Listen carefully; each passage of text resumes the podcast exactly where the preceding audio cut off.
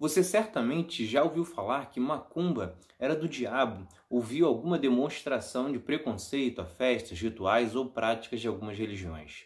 Muito disso se deve a um racismo histórico, afinal, muitas dessas crenças são de origens africanas e praticadas inicialmente apenas pelos negros, e muito também ocorre pelo profundo desconhecimento, com as pessoas somente repetindo o que ouviram de seus pais ou seus avós.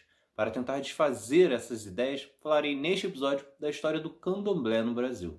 É Pilatos lá na Bíblia quem nos diz, e também faleceu por ter pescoço o infeliz autor da guilhotina de Paris.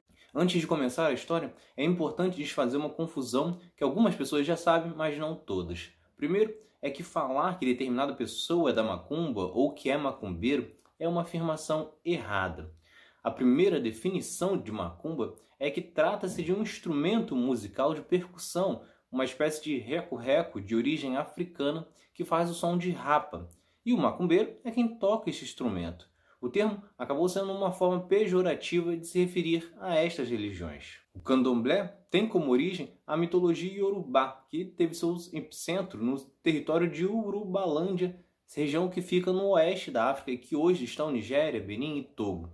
Estudos arqueológicos concluíram que a cidade foi erguida por volta de 500 anos antes de Cristo, embora não seja possível exatamente precisar quando começou os cultos aos orixás. Assim como também não é possível precisar quando exatamente nasceu o candomblé, mas o que se sabe é que os africanos trazidos para serem escravizados aqui eram da religião iorubá e tiveram que adaptar a religião aqui no Brasil. A religião Yorubá tem centenas de orixás, enquanto o candomblé aqui no Brasil cultua 16 orixás. Alguns que você certamente ouviu falar, como Exu, Ogum, Oxóssi, Iemanjá, Xangô, entre outros, além do deus Oludumaré. Estes orixás foram ancestrais divinizados, ou seja, que passaram por aqui há muitos e muitos anos atrás e tinham poderes sobre a água, a terra, o ar, o fogo, entre outras coisas da natureza. Com isso, não existe a definição de orixá bom ou mal. Semelhantes aos homens, possuem defeitos e qualidades e características próprias, assim como não existe uma figura do diabo como a do cristianismo. E nisso, voltamos à questão do racismo. Se você assiste ou lê sobre Thor, deus nórdico dos trovões, Poseidon, deus grego dos mares, não tem por que achar algo de errado com os orixás da mitologia africana. Só que exatamente pela forma que os africanos foram trazidos para cá e espalhados por Bahia, Rio de Janeiro e outras regiões, não existe uma maneira única de ser praticado. Portanto, existem algumas ligeiras variações de uma para outra, mas basicamente em todas elas acontecem rituais que são festas feitas com oferendas e comidas, com batuques, músicas e danças. O ritual atrai espíritos ancestrais e os orixás. As danças têm o efeito de contar histórias, mitos, sendo fundamental no ritual e estão presentes tanto na alegria como na tristeza. As divindades são homenageadas sendo representadas com roupas e símbolos de sua época, assim como as cores são referentes ao que os orixás simbolizam. A celebração do ritual é feita pelo pai de santo ou mãe de santo. Outro ponto importante é a comida. Comer nos terreiros é um ato de socialização e por isso a comida é oferecida ao público, algo que também é um símbolo de resistência relacionada à época da escravidão. Isso porque quando os africanos vieram para cá, basicamente tudo deles foi retirado, a identidade, o grupo social que estavam inseridos, as famílias separadas, tudo isso teve que ser reconstruído de uma forma que fosse possível aqui. E a comida acabou sendo parte importante desta reconstrução da identidade. E ao contrário do que algumas pessoas mal intencionadas falam, não são utilizados animais domésticos e sim os que podem ser encontrados em açougues, por exemplo.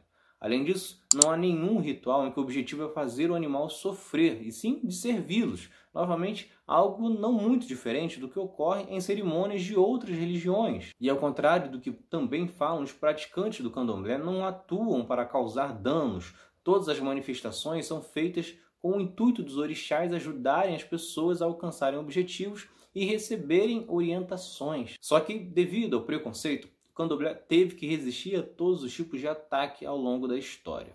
Logo, na origem aqui no Brasil, os escravos não podiam cultuar suas divindades, afinal a religião oficial era o catolicismo. O culto de uma outra religião era considerado crime.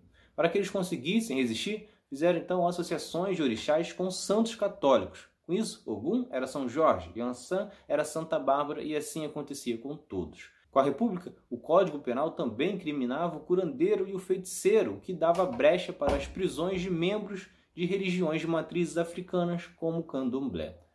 A situação só melhoraria com a Constituição de 1988, que considerava intolerâncias a religiões africanas uma das faces do racismo. A perseguição seguiu. Em 2018, foram 213 denúncias de intolerância contra religiões de matriz africana no país, casos como destruição de terreiros e agressões, além de muitos outros casos de preconceito. É importante compreender que a intolerância religiosa está ligada ao racismo e à desinformação.